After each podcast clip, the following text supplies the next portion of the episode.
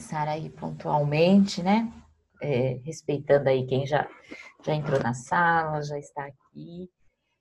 É, meu nome é Viviane, eu sou nutricionista e eu resolvi fazer aqui esses bate-papos, né? Porque é, me distanciou aí dos meus pacientes esse momento em que vivemos, né, de distanciamento, de isolamento, pandemia, e eu fiquei pensando em qual que seria uma estratégia aí para a gente ficar mais próximo, né, e ter esse contato, esse apoio. Então surgiu aí a ideia dos bate-papos, né, já que a gente está muito conectado ultimamente, né, então essa é a proposta, um bate-papo para todo mundo, né? Falar de uma maneira não científica, que, que eu também gosto muito, né? Eu sou professora, dou aula em pós-graduação, tudo, é, e a gente fala muito técnico o tempo todo, né? E só no consultório e com os meus pacientes, com, com o público geral, é que a gente consegue falar abertamente, assim, né? Diferente de. É, sem essa linguagem científica. E essa é a proposta, essa aproximação, esse bate-papo, tá? É, não sei se nós temos aqui, na, né, a gente teve, fiquei muito feliz, fiquei pensando se era o tema, mas a gente teve mais de 100 inscrições, não dá para ficar esperando todo mundo entrar. Uh, deixa eu ver aqui, a Maria Eduarda está falando que não está escutando, os outros estão escutando, só para saber se é um problema do, da Maria Eduarda ou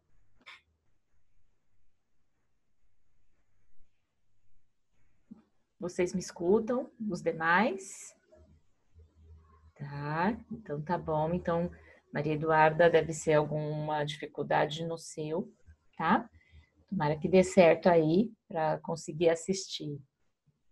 É, mas eu estou gravando, tá? E depois vocês conseguem assistir também, tá? E a gente mantém, eu disponibilizo, né? Aos poucos eu vou colocando no, no site, tá bom? Uh, então vamos lá. Eu vou só pedir aqui para que vocês, é, vocês podem ir utilizando o bate-papo, tá? É, mas se quiser perguntar alguma coisa, né, já dá um toque, levanta a mão, eu vou colocar, compartilhar minha tela aqui de uma maneira que a gente consiga, que eu consiga, desculpa, ver vocês aqui no chat, tá? Mas se passar desapercebido, pode levantar a mão, pode abrir o microfone, é, a proposta não é que eu fale, fale, fale, fale vocês é, só escutem. A proposta realmente é de um bate-papo. Então, podem me interromper se precisar de algum questionamento, tá? Só se a gente vê que se tiver muita gente e, e a gente não conseguir falar tudo o que eu quero falar, aí a gente dá um, a gente se acerta novamente, tá bom? É, eu só vou pedir aqui no chat que vocês me coloquem, né? tem algum profissional da área da saúde, né, algum nutricionista ou outra uh, área, né, que, que te, vem aqui é, escutar com esse intuito? Só me colocar no chat, por favor. Então vamos lá. É, então a nossa proposta hoje aqui é conversar um pouquinho aí sobre a alimentação e o bom funcionamento aí do intestino, né? É um tema que, como eu disse, é, nós tivemos mais de 100 inscrições e me chamou muita atenção, né? Se é o tema que realmente muitas pessoas têm este problema, têm essa dificuldade, briga aí com esse intestino.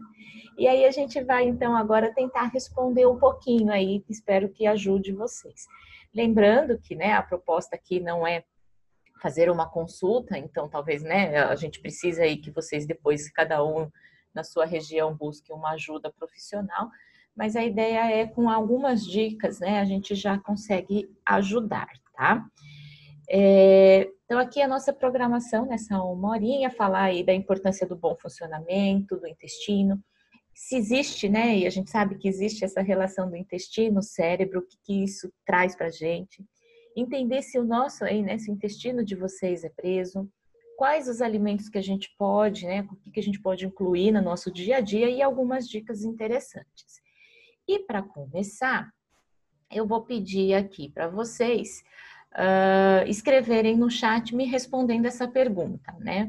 Para vocês, né, em poucas palavras, uma, duas palavras, quando o intestino funciona bem, o que, que é um bom intestino para vocês? Podem me escrever no chat.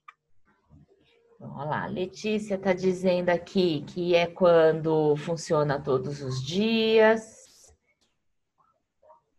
Tem mais alguém? Quem está entrando agora, a gente está perguntando quando o intestino funciona bem. Alguém quer contribuir? Escrevendo no chat. Será que essa é a única é, pergunta, né? Resposta, desculpa, para essa pergunta? Ele tem que funcionar todos os dias? Então é isso que a gente vai falar um pouquinho, né? Porque isso muitas vezes já é uma maneira de deixar a gente angustiado, né? Poxa, o, o, e principalmente quando a gente compara com o marido, namorado, irmão, pai, né? Então, quando compara com o homem. Por quê? Porque quando a gente fala eh, de mulher e homem, já tem uma certa diferença, né? E aí a gente compara com o outro, o outro vai todos os dias no banheiro, duas, três vezes por dia do banheiro, né? É, a Rocilda colocou aqui que quando funciona pelo menos cinco vezes na semana. Então já não precisa ser todo dia, né, Rocilda? Legal, de Minas Gerais. É, então, assim, é isso que a gente vai ver aqui, tá? E aí, guardem essas respostas que a gente vai é, responder isso novamente lá no final da aula, tá? Então, não estou esquecendo isso aqui, não. A gente vai responder ao longo aqui dessa aula, tá bom? Mas obrigada aí pelas contribuições. Então, a gente já viu que tem uma certa diferença aí de, de ideia, né? E por isso conta muito com a nossa percepção, tá? Mas vamos lá. Então vamos começar e a gente volta para essa pergunta lá no final da aula. Qual que é a importância então do bom funcionamento do intestino? Gente, o intestino hoje a gente considera que é o nosso uh, grande órgão, né? Que ele que mantém a gente em pé mais do que o coração. O coração, se ele para de bater, a gente morre. Mas o intestino, ele nos mantém vivo. Se é que vocês conseguem entender aí, né, da importância do intestino. É um órgão é, para fazer a digestão, que a gente fala, teoricamente é uma função simples, mas é extremamente complexa, né? Se a gente tem um intestino funcionando bem, a gente tem melhor aproveitamento do que a gente come, né? Então, isso é a base. O intestino é importante para funcionar bem, né? O, o metabolismo como um todo. Então, eu como o intestino trabalha para fazer, né? Todo o processo. Se a gente considerar o processo digestivo, ele começa desde a boca e vai terminar no intestino. Então, todo esse processo que envolve mastigação, a digestão que foi lá no estômago e todo o processamento de metabolismo e absorção e digestão lá no intestino, a gente tem todo esse processo funcionando bem e os nutrientes sendo melhores aproveitados. Se a gente já pensar daí, a gente já entende que, poxa, eu como bem, mas o meu intestino não funciona bem. E aí eu tô chateada, eu tô brava, eu tô nervosa, eu tô estressada, eu fico doente. Tudo isso por conta, de repente, do quê? Desse mau funcionamento. Então eu como, mas ele não faz um processo digestivo de maneira adequada. Se eu tenho baixa de é, aproveitamento de nutriente, eu vou ter as consequências de uma deficiência. Então, por isso que a gente tem que fazer esse ciclo aí uh, se conversar, né? Só que quando hoje a gente pensa, é muito mais do que só aproveitamento destes nutrientes.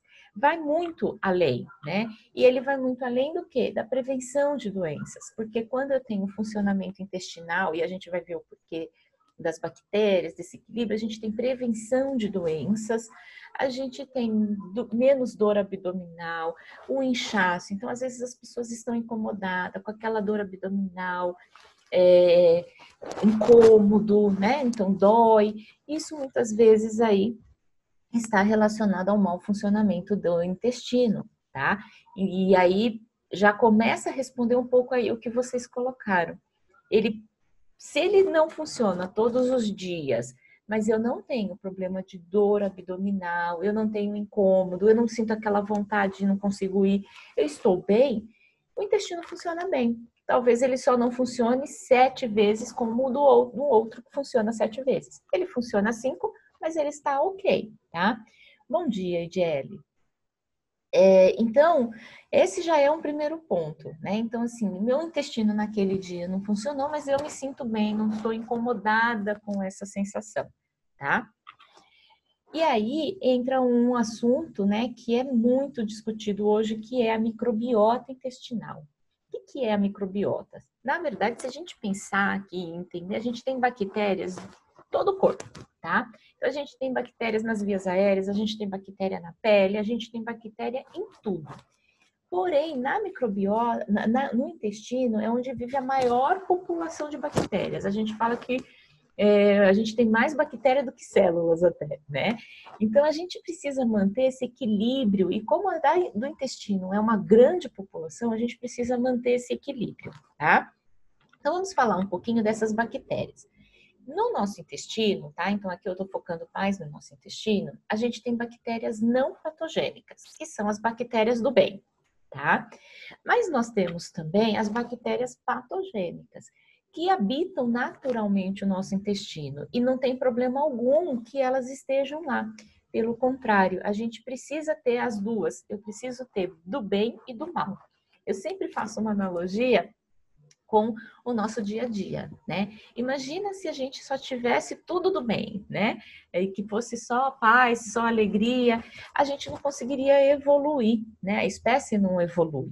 Então a ideia, né, a proposta aqui da gente ter não patogênicas e patogênicas é que realmente, sim, né, essas patogênicas façam as não patogênicas ficarem cada vez mais fortes. Então a gente precisa ter isso. Só que isso precisa estar em equilíbrio né? Por quê? Porque se eu tenho mais do patogênico, eu tenho mais do mal, o mal impera e aí a gente está sempre sofrendo. E não é essa a nossa ideia, né?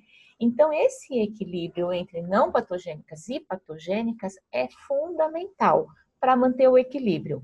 Tá? Quando existe um desequilíbrio, ou seja, as patogênicas estão em maior quantidade do que as não patogênicas, a gente tem o que chama de disbiose. Então, o que, é a disbiose? A... Um barulho aqui. A disbiose é o desequilíbrio dessa comunidade de bactérias. E aí a gente passa então a ter mais das patogênicas e aí eu posso ter mais problemas de saúde. Eu passo a ter mais doenças. E aí essas doenças são das mais variadas. Eu posso ter aí descompensar, né, a glicemia, que é o açúcar no sangue, então posso ter uma resistência à insulina e desenvolver um diabetes, posso ter sobrepeso, posso ter um monte de problemas de saúde, alergia, porque essa disbiose vai fazer com que o nosso intestino sofra, né? Então ele, nosso intestino, ele tem, ele fica é, juntinho, né? Então ele tem várias camadinhas que ele fica juntinho. Essa junção que a gente tem é importante para quê? O que está aqui no intestino não ultrapasse o sangue. Só que quando eu tenho a disbiose, um dos problemas que acontece é isso, que a gente fala que aumenta a permeabilidade intestinal. Então a mucosa, ela abre. Ela estava assim, ela abre. Quando ela abre, o que está no intestino passa para o sangue. Quando passa para o sangue, o sangue reconhece como algo que, opa, o que, que é isso?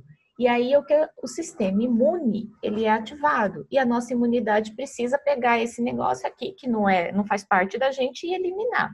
Quando meu sistema imune está bonitinho, ok, isso acontece naturalmente. Mas quando isso é muito intenso ou meu sistema imune não está legal, é onde eu tenho alergia, tenho as doenças, tudo, tá?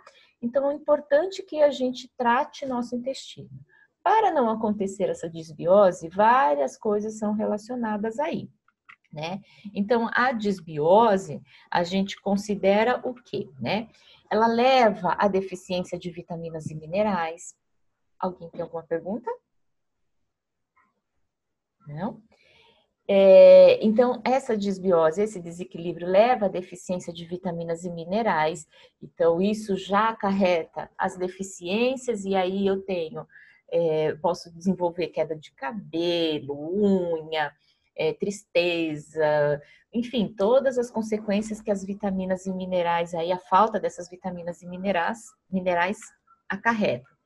Posso ter náusea, gases, dor abdominal. Então, aquelas pessoas. Sim, Edilene, ficará, tá? Eu posso enviar o material para vocês, sim, tá bom?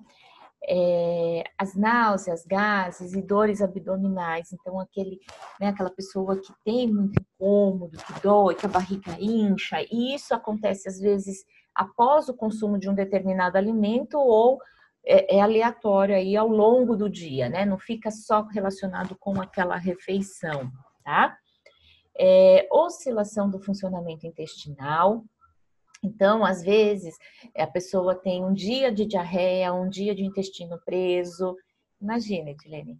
É, então, essa oscilação do intestino também atrapalha muito, né? Então, o ideal é que a gente consiga fazer o intestino funcionar de uma maneira constante e sempre a mesma consistência, tá?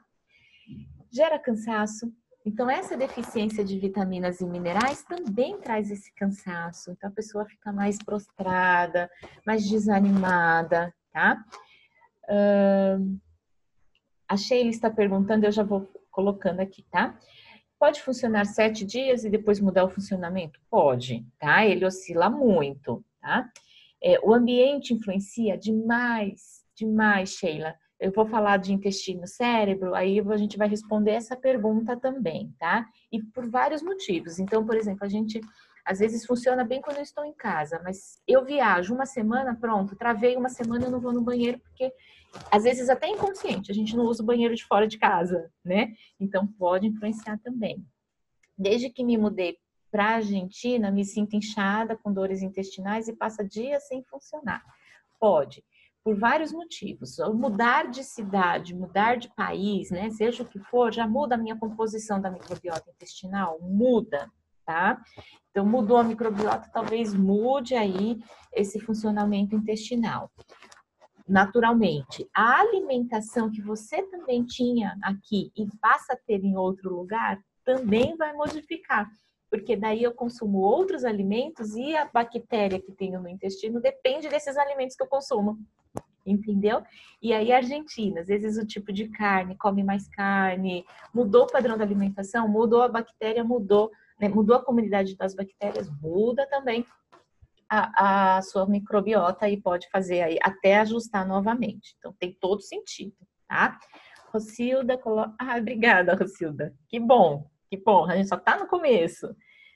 É, e essa desbiose, se não tratada, pode levar a infecções, problemas de digestão, né? E aí, então, eu passo a ter um problema não só do intestino, mas também da parte gástrica. Então, demora a digestão, ela fica mais prejudicada, e aí a gente acaba bagunçando todo o trato digestivo, tá? Passo a ter mais chances de infecções, por quê? Porque aí eu tenho mais bactérias patogênicas e a gente causa mais inflamação, né? A gente acaba tendo o que a gente chama de ficar inflamados constantemente, tá? E aí é super importante essa parte, pessoal, por quê? A gente tem uma mania de ouvir daí que leite inflama, isso inflama, aquilo inflama. Na verdade, é um misto. Eu não preciso parar de tomar leite. Às vezes, naquele período que eu estou com uma disbiose, que eu estou desequilibrada por algum motivo, o leite pode piorar a minha situação. Tá bom, mas não significa que eu sou alérgica ao leite. Primeiro que alergia é outra coisa, mas que naquele período eu estou intolerante ao leite. E por isso que ajuda ela é sempre legal, né? Porque qual será um outro alimento que pode me substituir naquele momento e não me tra trazer mais desconforto? Mas eu não preciso tirar totalmente, tá bom? A Janaína diz que com relação à endometriose, o que fazer? Tenho como falar um pouco sobre isso? Na verdade, a endometriose, ela vai alterar também, tá? A gente tem a endometriose aí como um, um problema que atrapalha. Não, Ediele, não tem lista de presença não, tá bom? É... O que, que acontece? A endometriose atrapalha também essa parte é, do funcionamento intestinal. É, a gente precisa trabalhar a qualidade da alimentação para tentar minimizar os efeitos colaterais, tá? E aí merece talvez uma nova aula para a gente falar só da endometriose, porque tem aspectos diferenciados. Aqui a gente vai conseguir falar como melhorar o intestino e depender, né? E conseguir também melhorar um pouco os sintomas dessa, né, que levam essa endometriose, que é alteração aí do funcionamento intestinal. Mas é muito maior porque envolve também a parte hormonal. Então a gente não, não basta só trabalhar aqui, a gente tem que fazer um conjunto aí, tá? Uh, mas tem total relação, né? Então vamos falar dessa relação aí intestino-cérebro. Gente, hoje, é, vocês já ouviram falar da expressão, né? Ah, aquela pessoa enfesada, né? Por que, que da onde vem essa palavra? Isso é uma curiosidade, né? Uh, dos antigos ali que falam que é uma pessoa que tem um funcionamento interno. Lógico que a gente antigamente não fazia essa relação muitas vezes, né? Mas o intestino não funciona, trabalha muito mal esse intestino, constipada, fica muito tempo com aquelas fezes paradas, então a gente fala que é enfesada. E aí essas fezes paradas por muito tempo faz com que aumente aí as bactérias patogênicas, porque é algo que precisaria ser eliminado e está lá parado, vai se é, decompondo ali no nosso intestino, aumenta as bactérias patogênicas e leva aí a alteração de humor. Por quê? Porque existe hoje, a gente sabe essa relação direta tá? Do cérebro para o intestino. Então, olha que complexidade aqui, mas é algo muito interessante. Por isso que a gente falava de enfesado, tá? Alguém já percebeu que as nossas emoções do dia a dia é, alteram muitas vezes qualquer parte do nosso sistema digestivo, e aqui eu amplio até para a parte de digestão, de, de queimação? Alguém já sentiu isso? Né? Uma azia, uma cólica abdominal, é, uma diarreia, né? Do nada, assim, dá uma diarreia ou prende o intestino, quando eu vou fazer uma prova, quando eu vou fazer uma entrevista de emprego, ou quando eu tô triste porque eu fui mandada embora, enfim, né? Com todas essas. Deixa eu encostar um pouquinho aqui, que barulho. É, com todas essas alterações do nosso dia a dia, de repente, meu intestino, meu estômago tem alguma alteração, né? Por que, que isso acontece? Justamente por esse eixo que faz essa ligação. Então, olhem que interessante. Às vezes, se a gente parar e prestar atenção, fala: nossa, meu intestino soltou porque eu estava brava, porque eu estava nervosa, ou até porque eu estava feliz, tá? Mas existe essa relação, tá? Uh, então, por isso que a gente precisa manter o intestino bem para ter a cabeça boa também, tá? É isso que é muito, muito, muito importante. Então vamos lá. Uma pergunta, né, para vocês refletirem, tá? Agora cada um refletindo aí é, entre vocês mesmo, tá bom? Meu intestino é preso? Talvez sim, talvez não, talvez ele esteja preso. Depende de vários fatores, tá? Depende da idade, né? Então, é, o idoso, por exemplo, quanto mais velho a gente vai ficando, o nosso intestino ele é um músculo e a gente vai perdendo né, a força muscular. Então muda também o trabalho desse intestino.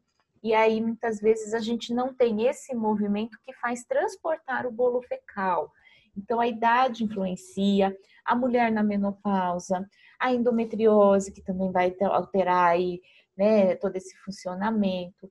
Então se é homem ou mulher, eu já comentei, faz uma diferença também o ambiente, olha aí quem colocou o ambiente, né? Ele faz uma, ele muda, muda. Até mesmo é, a gente tem muito problema às vezes com crianças, né? Que tem algum desconforto em algum momento e, né? Teve dificuldade para evacuar e aí ela passa a ter dificuldade para evacuar, não porque o intestino é preguiçoso, mas porque ela não consegue, tá? Uh, ele vai ser preso dependendo da frequência, sim. Então, eu fico dois dias sem evacuar, mas eu estou bem? Pode estar normal, mas eu fico dois dias com aquela sensação de que eu quero ir no banheiro e não consigo, tenho que fazer força. Então, esses são sinais que a gente fica preocupado, tá? Se, na, se eu nem lembro, eu fiquei um dia sem ir no banheiro, mas ele não me atrapalhou em nada, não senti vontade, não, não deu cólica, ele tá funcionando bem, tá? E a, essa oscilação de consistência. Então, ela tem que manter uma consistência mais padrão. E aí eu vou mostrar uma figura, tá? Ela não é nada bonitinha, mas ela é necessária para a gente entender essa questão da frequência. Então, aqui, olha, então a gente usa, né, na prática clínica, essa escala que ela mostra aí qual é a consistência adequada para o nosso, para considerar o intestino, né? Então eu falo assim, gente, precisamos parar e olhar as fezes. A gente tem um hábito de nem olhar, né? Dá descarga e tchau, vai embora, né? E até que a gente ensina para as crianças, né? Dá tchau e nem olha, né? Mas assim, dá tchau para as suas fezes, né? Para o seu cocô e olha ele, porque gente, olhar ele vai fazer total diferença para a gente entender o que, que, está acontecendo com a nossa alimentação, com o nosso funcionamento intestinal, tá? Então vamos lá, o tipo 1. O tipo 1 é aquela forma que é, os pedaços são separados, né? E aqui eles fazem nessa, nessa figura que faz uma analogia muito, né? É, que é separados aí, né? Então ele fica como aqui tá como nozes, né? É, que popularmente no consultório a gente recebe as queixas como ah, é aquele cocô de cabritinho, né? Que são aquelas bolinhas. Isso não é legal, tá? É, essa, esse formato significa que falta, às vezes, assim, você tem vontade de ir no banheiro, você vai, faz, mas fica com essas bolinhas, esse aspecto, às vezes falta água. Eu preciso do consumo de água para hidratar e fazer com que as bolinhas não fiquem separadas. O tipo 2, as bolinhas ainda elas estão à mostra, mas elas já têm algumas que ficam juntas ou não, tá? O tipo 3, essas bolinhas, né, ele já fica muito mais assim, já sai, né? Então a gente fala que quando vai fazer, quando nessa evacuação, ela sai de uma vez, não sai em bolinha, tá? Esse é o formato que já começa a ser o mais normal, o mais, não de falar para normal, né? Do mais adequado, tá? E o tipo 4, né? É o 3 e o 4 é o que a gente chama aí de mais adequado. A gente tem que prezar para que esteja nessas duas consistências, tá? E a partir do tipo 5, esses pedaços mais moles aqui, os 5 e 6, é porque provavelmente a gente já está tendo menor absorção desses nutrientes, ele já fez uma digestão e uma metabolização muito rápida, às vezes foi algum tipo de fibra, excesso de fibra que eu comi e que daí não me caiu bem, já, já, né, já, já faz uma, um processo muito rápido e a gente fica atento aí que também não é interessante, tá?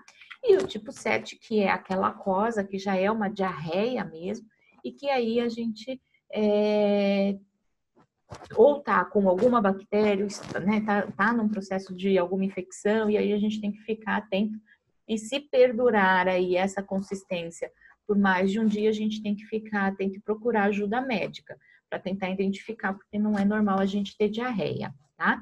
A gente pode ter uma evacuação líquida no dia, está tudo bem, não é nenhuma algum problema de saúde. E pode ser realmente da alimentação, tá? Então, essa ideia aqui não é para vocês fazerem diagnóstico, nada disso, mas é para vocês ficarem atentos, falar, poxa, oscila muito entre o 2 e o 4. O problema é falta de água, é padrão na alimentação. Oscila muito do 4 para o 7. Opa, vai procurar ajuda, tá bom? Então é isso que a gente vai ter. Tranquilo até aqui? Podem dar um joinha aí, um sim, se tá tudo ok até aqui, tá? Então agora, né, deu para entender um pouquinho é, a parte teórica, né, de como funciona nosso intestino, de como que é essa relação, é, o que, que acontece aqui, né? Então, essa parte teórica. E agora a gente vai falar como, legal, como que a alimentação pode contribuir ou não, né, para esse funcionamento intestinal, tá bom? Então vamos lá. Uh, opa, vamos lá. É bom tomar aqueles sachês né, para flora intestinal? Eu vou segurar um pouquinho porque a gente vai falar, tudo bem, Edilene? Tá? A gente vai falar dos probióticos, que são esses sachês, e aí a gente retoma essa sua pergunta, tá bom? Aí, se não responder o suficiente, aí você me coloca aqui novamente, tá? Então, Normalmente, né, a gente fala e procura ajuda, meu intestino é preso, aí vocês vão no profissional da saúde, o profissional da saúde fala, tem que comer fibra, né? Tem que comer salada. Então a gente fica muito focada em salada, a gente fica muito focada no arroz integral, nos grãos integrais, assim como nos cereais, quinoa, granola, aveia, né? E nos pães integrais. Então, vamos falar um pouquinho sobre esse grupo, essas fibras. O porquê que se fala tanto que para o bom funcionamento eu preciso consumir fibra? Isso é fato, eu preciso consumir fibra. Mas a gente precisa entender que tipo de fibra que a gente pode consumir ou né, que deve ser consumido para melhorar o intestino. De uma forma geral, a gente tem assim, que as fibras, elas são um tipo de nutriente que não são digeridas lá no nosso intestino. Então, o que, que isso quer dizer? Que elas não são quebradas. Então, elas passam, né? Todo o trato digestivo, elas vão intactas. E isso faz com que essas fibras funcionem, né, mais ou menos assim, popular eh, e didático para vocês entenderem, como uma esponja. Então, a partir do momento que a gente tem essa fibra lá no intestino, carboidrato, colesterol, tudo pode estar tá grudando nessa fibra e como ela não é digerida, ou seja, ela não é quebrada, quando ela vai ser eliminada, ela está levando junto esse grupo de nutrientes que são os carboidratos e o colesterol. Por isso, a gente fala que o consumo de fibra também ajuda no quê? No controle da glicemia, para quem tem diabetes, no controle do colesterol, na redução. Lógico que sim, a gente precisa de outra combinação de fatores aí para ajudar, tá? Mas aqui bem no, no geral. Então, esse é um ponto positivo. Outro ponto positivo é que essas fibras não sendo digeridas, elas produzem aí no intestino, né, os gases, elas fermentam. E essa fermentação, que é o próximo grupo de alimento que a gente vai falar no próximo slide, faz com que aumente a produção das bactérias. Então, lembrem da microbiota intestinal que nós falamos? Ou seja, as fibras, algum grupo dessas fibras pode ajudar no equilíbrio das bactérias patogênicas e não patogênicas, tá? Então, isso também é interessante. E um outro ponto bacana dessas fibras é que elas, por não ser digeridas, elas ficam grandes lá no intestino. Então, elas aumentam o bolo fecal. Quando elas aumentam o bolo fecal, aquele intestino que precisa fazer a contração, né, ele precisa desse, contrair a musculatura para fazer o bolo fecal caminhar, o que, que vai acontecer? Essa quantidade de alimento que eu tenho aqui tá assim e meu intestino não faz esse movimento. Então ele vai ficar parado lá. Quando eu como fibra, ela incha, ela, ela hidrata, né? E aí, se eu tenho água, por isso que eu preciso ter água para ela hidratar, ela aumenta. Aí ela encosta nesse, nas bordas do intestino. O que, que faz? Isso estimula a contração e aí ele vai levando e fazendo aí um melhor funcionamento até chegar lá na porção final do intestino e estimula para dar vontade de ir no banheiro, tá? Então vejam quanta coisa interessante, né? Então não basta só eu ter fibra, eu preciso da água para hidratar também, tá? Então, esse é um ponto. E mais interessante também é que o fato dessas fibras aumentarem o bolo fecal, ter todo esse processo, ela também dá maior tempo de saciedade, né? Porque ela faz uma absorção mais lenta, então ela vai trabalhando todo esse processo digestivo e ele dá esse processo um pouquinho mais lento e também eu tenho mais tempo de saciedade. Então, ou seja, ajuda a não ter fome muito rápido tá? Então, a gente tem muitos benefícios. Então, esses são bons alimentos para a gente consumir. Por outro lado, eu faço sempre uma ressalva que quanto mais ele é natural, ou seja, in natura, não industrializado, é melhor. Por quê? Quando a gente parte para os pães principalmente, né, ou para aquelas misturas de cereais que contém açúcar, que contém aromatizante, que contém é, conservante, que contém todos os anti, que quando a gente vai ler a lista de ingredientes tem um monte de coisa que eu nem sei o que, que é, né? Eu sempre falo, quando eu vou ler uma, uma, uma lista de ingredientes de um pão, ele tem que ter o quê? Farinha integral. Se ele é integral, ele tem que ter farinha integral. Ele não tem que ter aquele monte de coisa, né? Por que, que a gente fala isso? Porque esses alimentos que se né, industrializados, que falam que são integrais, a gente precisa começar a ler rótulo, porque no rótulo a lista de ingredientes vem do maior para o menor. Então, se eu estou comendo um pão integral, o primeiro ingrediente deveria ser o quê? A farinha integral, tá? É, por quê? Porque se a farinha integral é o último ingrediente, significa que tem menos, tá? E esses conservantes, todos esses compostos industrializados, atrapalham também a nossa microbiota. Por quê? Porque não reconhece, não faz ela, nossa, nossa, nossas bactérias lá para fazer o processo né, de metabolização não reconhece aquilo.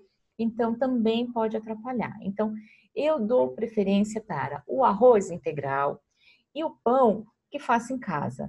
Né, os mais integrais, tudo. Ah, não tenho como fazer pão em casa. Às vezes compensa mais eu comer um pão francês, sabendo que ele não tem fibra e capricho na minha salada, e aí eu compenso a fibra do meu dia, tá? Então essa é uma dica que também eu coloco, porque às vezes a gente fica comendo tudo que é integral, industrializado, Primeiro que a quantidade de fibra às vezes é muito pequena e segundo que ele é industrializado, muitos conservantes e também pode não me fazer bem se está em excesso. É variar sempre, tá? Aí a gente tem um outro grupo que são as fibras também, mas elas são chamadas de prebióticas. Dei algum exemplo aqui, tá? Então, o brócolis, a família aí da cebola, couve e principalmente couve de Bruxelas e a banana verde. Quem nunca escutou falar da banana, da biomassa, né, da banana verde, que é bom, que não sei o quê. O que, que esse grupo faz? Essas fibras prebióticas, então elas têm as mesmas fibras que a gente falou, então tem os mesmos efeitos da, do slide anterior, mas ela tem um ajuste aqui, né, uma ajuda a mais. Ajudam a colonizar o intestino. O que, que é isso? Lá no intestino, a gente não falou que tem as bactérias?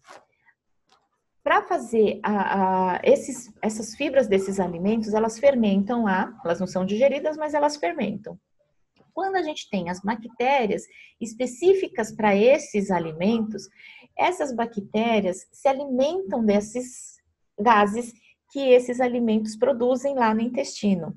E aí, quanto mais elas se alimentam, mais elas ficam fortes, mais elas se aumentam aí de quantidade. Então, por isso que a gente fala que ajuda na microbiota, porque esses alimentos são, né, são alimentos das bactérias também. E essas bactérias ficam aí em maior quantidade do que as não patogênicas, do que as patogênicas. E aí a gente tem um benefício adicional de toda aquela microbiota saudável que a gente falou no início da aula, tá? Então, é super importante. Por outro lado, quando vocês comem destes alimentos e falam, nossa, mas eu como isso me faz muito mal, eu me sinto inchada, minha barriga enche, eu sinto gases. Provavelmente isso acontece por quê? Porque a sua microbiota não está adequada. Então, não tinha bactéria suficiente para se alimentar desses alimentos, dos gases que eles formaram. E aí, se eu não tenho bactéria suficiente, esses gases ficam aonde? Lá no intestino. E aí, esses gases lá, o que que acontece? A gente vai sentir. Então, a barriga incha, eu fico com gases, tá? Então, é muito legal isso aqui. E às vezes as pessoas param de comer esses alimentos porque falam, esse alimento me faz mal. Só que se eu não como, aí eu não tenho essas bactérias e a gente fica num ciclo vicioso, tá? Então, a gente precisa ajustar a alimentação e às vezes o sachê que a Edilene colocou aqui de probiótico pode ajudar, porque é o que eu vou falar também, eles são as bactérias. Então, às vezes, a gente precisa melhorar essa microbiota antes de vir esse alimento, tá? Isso aqui é super importante, porque é, é o mesmo raciocínio do pessoal que para de tomar o leite. Falar, ah, eu tomo leite me faz mal. Só que quando a gente toma leite, o açúcar que a gente tem no leite, que chama lactose, Lá no nosso intestino, ele precisa de uma enzima específica, só que eu não estou falando de bactéria, né? É de uma enzima, por isso que o leite não está aqui, tá bom, pessoal? Eu preciso dessa enzima que chama lactase para fazer a digestão, né? Para quebrar essa lactose do leite. Aí as pessoas têm pouca lactase por vários fatores, que também pode virar uma aula, é, e passa mal e tira o leite. Só que alguém trabalha aqui de graça a vida inteira? Alguém faz mais do que aquilo que é dado a você? Não. Então, se eu paro de consumir o leite, meu organismo para de produzir a lactase. Ele fala, pô, vou ficar produzindo lactase, ela não consome mais, e aí ele para de produzir lactase. Quando a pessoa consome qualquer coisa que tenha lactose, ela passa mal, porque não vai ter enzima, tá? Então, a gente precisa ter equilíbrio, Talvez eu, algumas pessoas têm que consumir menor quantidade para não ter esse desconforto, e aí a gente vai ajustando, tá? Mas não podemos tirar totalmente os alimentos. Isso só vai ser feito com uma avaliação mais criteriosa, tá? E aí a gente chega num outro grupo, que aí chega no grupo dos probióticos, tá? Que aí sim uh, tem a ver com os sachezinhos que a Edilene colocou, e aí a gente vai falar. Eu não sei se vocês conhecem esses grupos de alimentos, esses kefir, né? É, mas a gente vai falar de todos eles aqui, tá? Leite fermentados que a gente tem no mercado, né? Os iogurtes, eles têm. Como que a gente faz um iogurte? Como que a gente faz um queijo, principalmente aqueles queijos é, gorgonzola, aqueles queijos mofados? Com bactéria, né? Só que são bactérias importantes, que elas se alimentam daquele açúcar do leite, que é a lactose, elas se alimentam, elas se aumentam ali de quantidade, e aí a gente tem o iogurte, a gente tem esse leite fermentado, a gente tem alguns tipos de queijo, tá?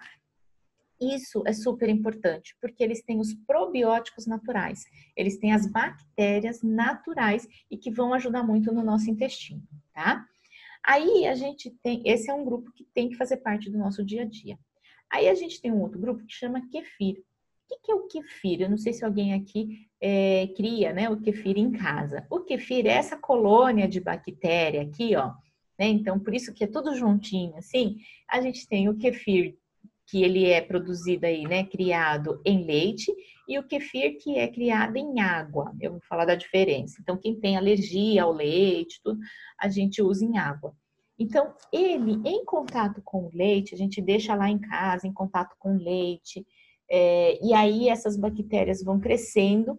Depois que a gente passa um certo período, isso é coado e a gente tem aí o que a gente fala uma bebida kefirizada, né? Alguns falam assim, que o kefir, então, na verdade, é um probiótico natural, tá? Então, a gente fez esse, essa produção aqui. Quando a gente fala dele em água, é o mesmo tipo de colônia, só que a gente põe água e essa água tá dessa cor porque normalmente a gente utiliza o açúcar mascavo. E aí, com o açúcar mascavo, essas bactérias se alimentam desse açúcar e aí também produzem essa aguinha aqui, tá? Então, é essa aguinha que a gente vai tomar todo dia. Isso aqui é muito bacana para o intestino, funciona legal, é, a gente coloniza, só tem que tomar cuidado, porque a gente está falando aqui de pessoas de várias regiões do Brasil. É, calor é diferente em cada região, então a temperatura do ambiente é pode mudar. Para alguns a gente fala tem que criar por 24 horas, alguns a gente fala 48. A gente não controla quais as bactérias que estão criando. Então, se eu estragar, se está muito calor, estragar esse leite, a gente pode ter bactérias patogênicas. Então, merece alguns cuidados, mas é um consumo interessante quem já está acostumado, tá? E a gente tem o kombucha, né? Kombucha, alguns falam, que é esse aqui estranho aqui, que essa é a colônia e aqui é uma bebida, uma preparação que é uma fermentação né, do chá preto ou chá verde, muito usado na China, né? E aí também é uma fermentação que também depende aí do crescimento de bactérias, então também ajuda na colonização. Hoje a gente já tem essa preparação em vários locais aí que vendem, né? Produzem a kombucha, produzem essa bebida e vendem, tá? Então são opções para a gente incluir no dia a dia para ter aí um equilíbrio, uma, um, né, uma boa, é, uma microbiota interessante, tá? A gente tem que tomar muito cuidado com estes, principalmente, e com os sachês. Na verdade, o sachê que a Edilene traz é o quê? São os probióticos já em sachê, né? E que vende livremente, porque não é, é isento de prescrição médica, mas a gente tem que tomar só um pouquinho de cuidado, porque pessoas que têm imunidade baixa, que são imunossuprimidos, é, ou que tomam remédios para imunidade, imunomoduladores, pessoas que tomam retrovirais, né, antirretrovirais, a gente tem restrições, porque a gente está estimulando muito o microbiota, estimulando o sistema imune, estimulando bactérias. E que se a gente faz isso sem uma orientação de um profissional, pode ser perigoso, porque aí eu estou fazendo crescimento de bactérias. Esses probióticos são bactérias, são micro-organismos vivos que a gente está ingerindo.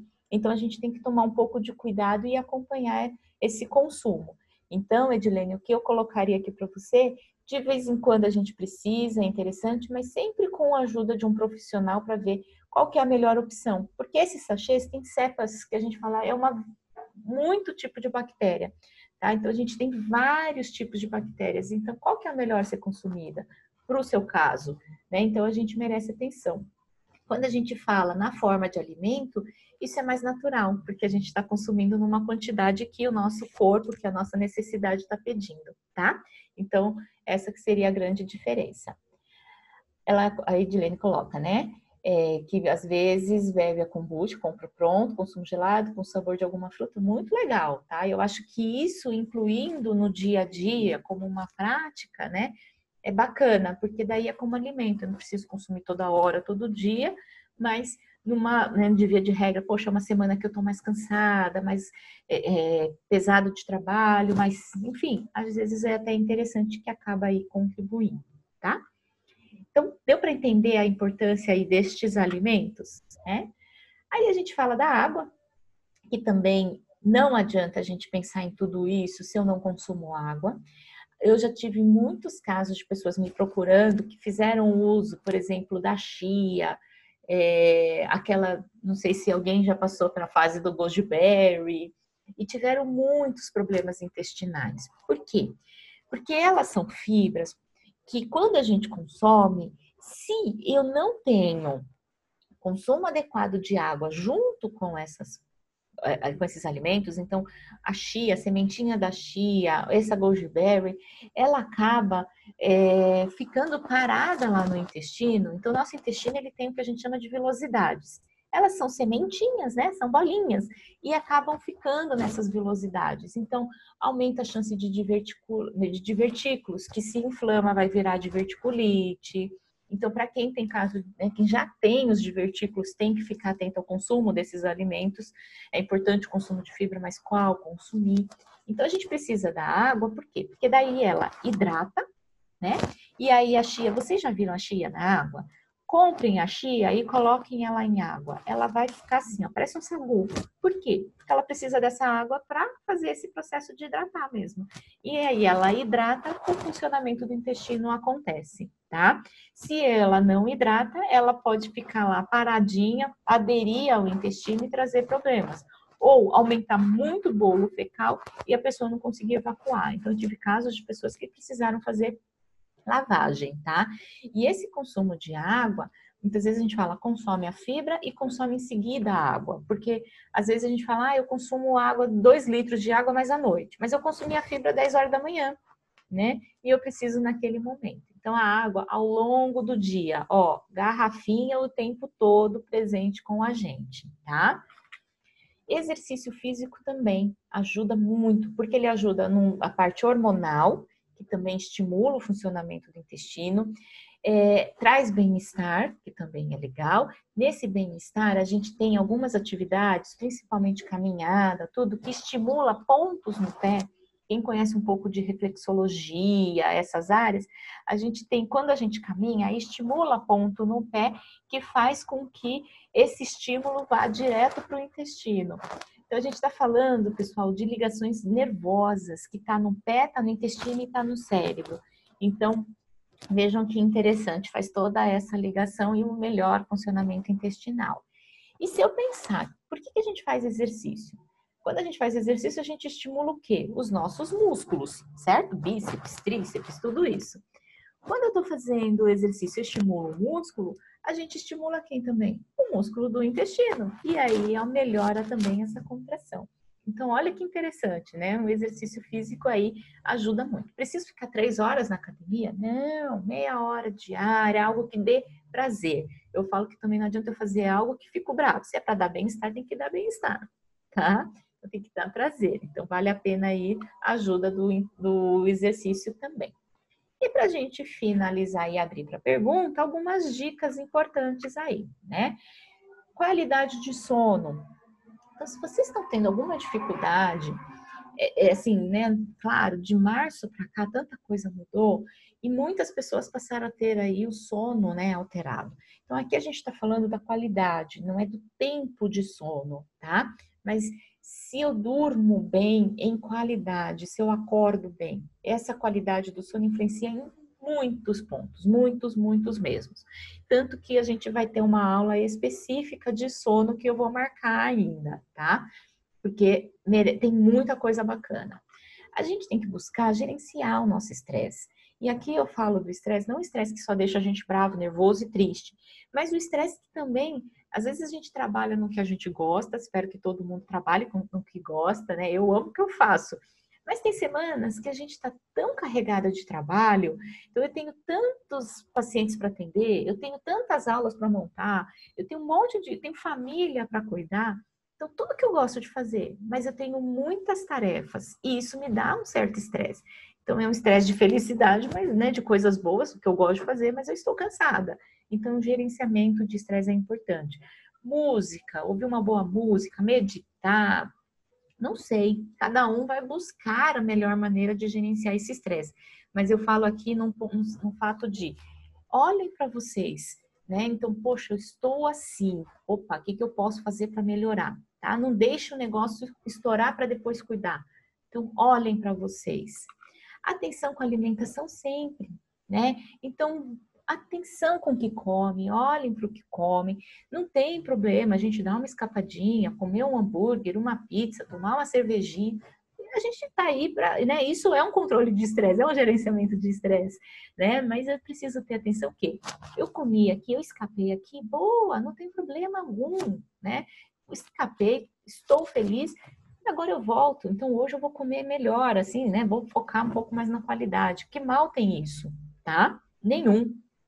A hidratação, a gente pensa muito na hidratação só quando vai fazer exercício, mas ela tem que ir o tempo todo, tá? Rotina para ir para o banheiro, tá? Antes de falar da rotina, ainda na hidratação, muito cuidado. Tem gente que usa chá, tem gente que usa café. É um líquido, não deixa de hidratar, mas tem muitos chás que são diuréticos, então ele vai né, eliminar essa diurese, vai aumentar a diurese, eu preciso tomar mais água. Então, o fato de eu tomar uma bebida diurética, um chá, aumentem o consumo de água, tá? Porque eu preciso da água para hidratar, é, para repor o que eu perdi lá com o chá. Chá de camomila, por exemplo, com frequência, ele é um relaxante muscular, então ele é excelente para acalmar. Mas para quem tem intestino preso, às vezes pode piorar o intestino, porque ele relaxa o músculo, relaxa o intestino também. Então a gente tem que ter aí algumas, alguns cuidados, tá? Muito café. Então, a quantidade de café adequada por dia faz bem, mas em excesso ele pode também piorar o funcionamento intestinal. Algumas pessoas tomam café, uma grande quantidade de cafeína de uma vez pode dar diarreia.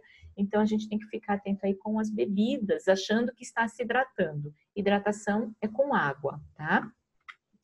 E a rotina para ir para o banheiro também, que eu acho que é bem legal a gente falar, porque a gente pensa nessa rotina de tentar achar um horário melhor para ir no banheiro.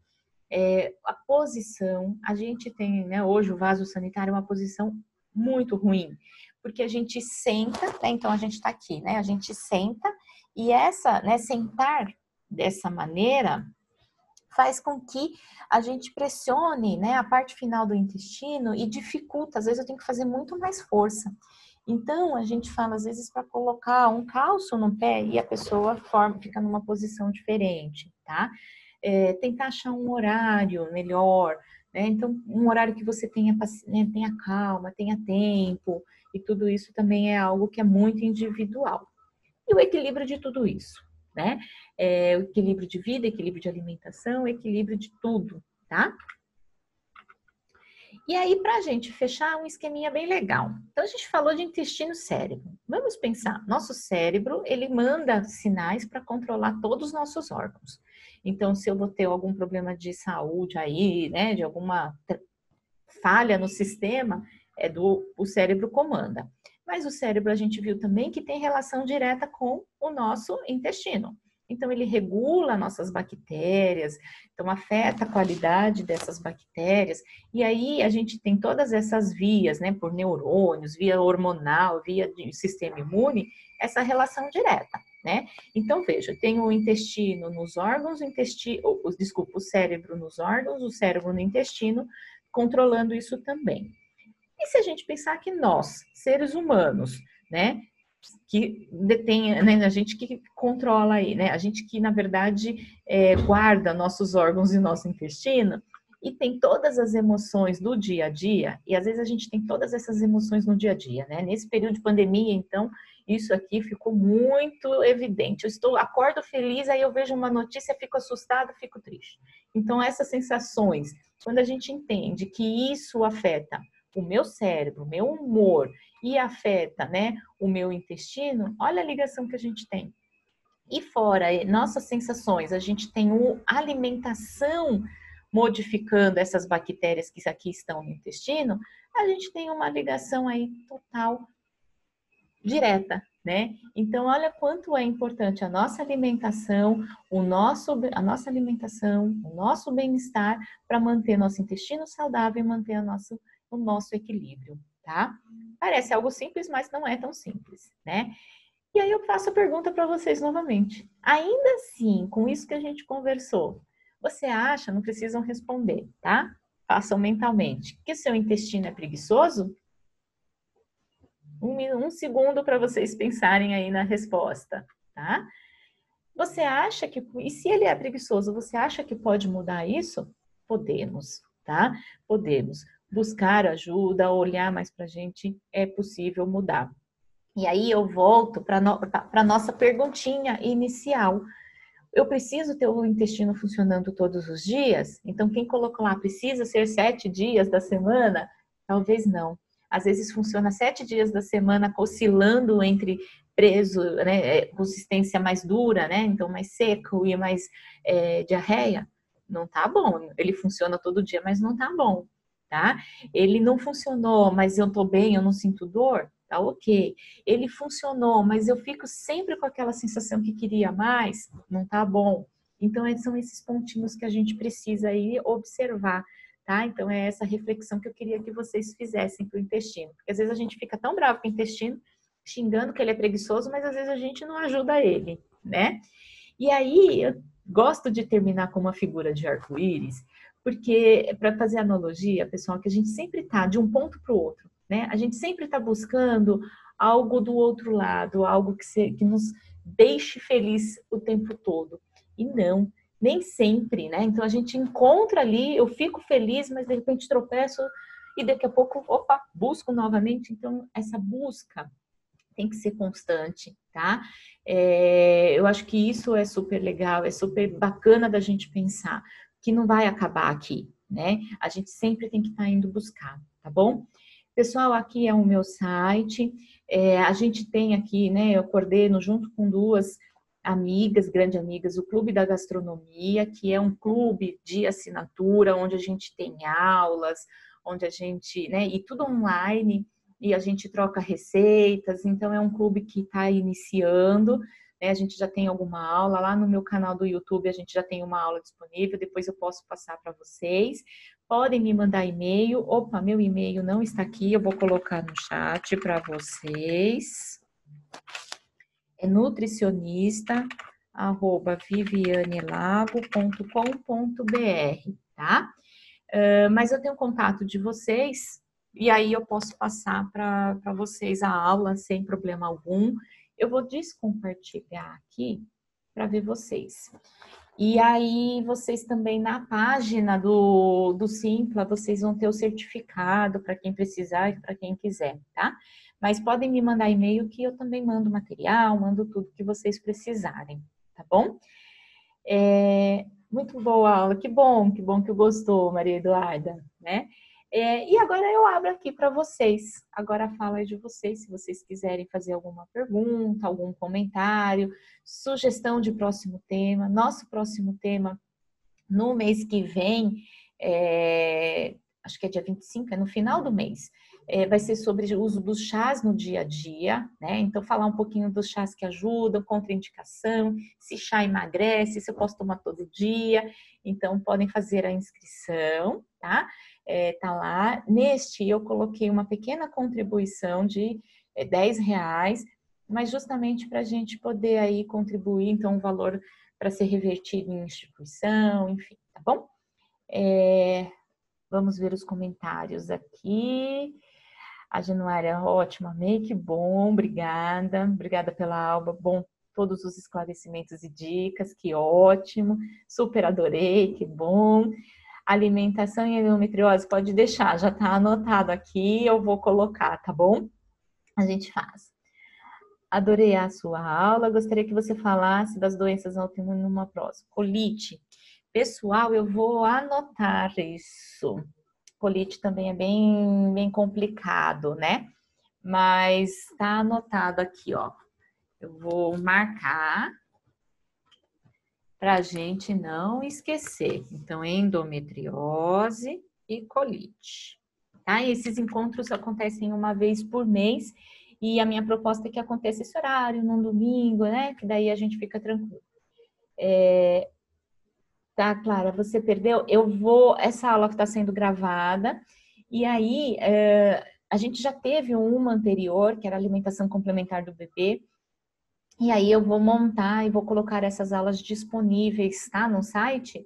É, então, assim, qualquer coisa me manda um e-mail para quem quiser rever, porque a gente teve mais de 100 inscrições, mas não entrou todo mundo. Então, mas quem quiser rever tudo, aí me manda aqui, aí eu passo o link, eu coloco para vocês tá bom? No canal do YouTube, a gente tem uma aula de ervas e especiarias, que está lá aberta também, que fez parte desse clube da gastronomia, e logo eu vou colocando mais coisas. Aos pouquinhos eu estou alimentando, tá bom? Mais alguma pergunta? Mais algum comentário? Obrigada, Rocilda. Eu acho que a gente tem que compartilhar isso e a experiência que vocês trazem. Eu sempre falo para os meus alunos da nutrição, né? É, a gente acha que, como profissional, a gente estudou, a gente sabe. Gente, o que eu aprendo com vocês, pacientes, porque eu falo, quanto a gente olha para os sinais que os pacientes colocam, relatam, né? Que essas pessoas, que vocês que não têm um conteúdo técnico científico colocam, ajuda muito a gente a fazer links e a olhar para um, um, ser integral. É muito, muito, muito bacana. Vocês são especiais, vocês precisam, a gente precisa, eu preciso muito de vocês, né? A Letícia May, intolerância à lactose. Pode deixar. Tá tudo na lista aqui, tá bom? É... Posso mandar, Januária. Eu posso criar uma lista de, de e-mail para os próximos eventos, tá? Se vocês quiserem, quem quiser receber aqui o material e entrar para a lista, é, pode colocar aqui, tá? É, ou então, é, que daí eu já salvo aqui, ou então coloca no. Ou me manda, então assim, caminhos, ou me manda e-mail. É, eu estou criando um grupo no Telegram, tá? É, então aí vocês podem também, aí eu mando para vocês, porque no Telegram fica fácil também para mandar a divulgação, tá? Para vocês. Eu nem lembro se eu tenho aqui, tá? Ótimo, Edilene porque daí eu mando e aí a gente vai fazendo esse canal de, de comunicação, tá bom? Nossa, pessoal, muito feliz. Eu falo que nesses dias eu, o meu domingo realmente mantém a alegria de ter com vocês, tá? Perfeito. Ótimo. Tô com e-mail aqui também, eu marco. Deixa eu até colocar aqui e abrir e vou salvando. Ótimo. Eu vou salvando vocês aqui. Quero material, tenho e-mail, fone, perfeito, ótimo. Tem alguém aqui da área de nutrição, estudante? A gente tem bastante estudante que, que aparece, que é muito legal. Letícia é estudante? Que legal, Letícia, maravilha. Muito bom, muito legal. Hum, tem gente de educação física e de letras, que legal, que legal, muito bom. Então tá joia, pessoal. Agradeço, um beijo para todo mundo, bom domingo, se cuidem e eu vou salvar todos os contatos é, e mando para vocês.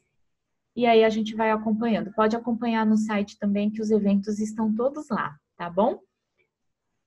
Beijo para todos, obrigado. Ótimo domingo para todo mundo. Obrigada, muito obrigada pelos elogios. Eu fico muito contente. Até a próxima.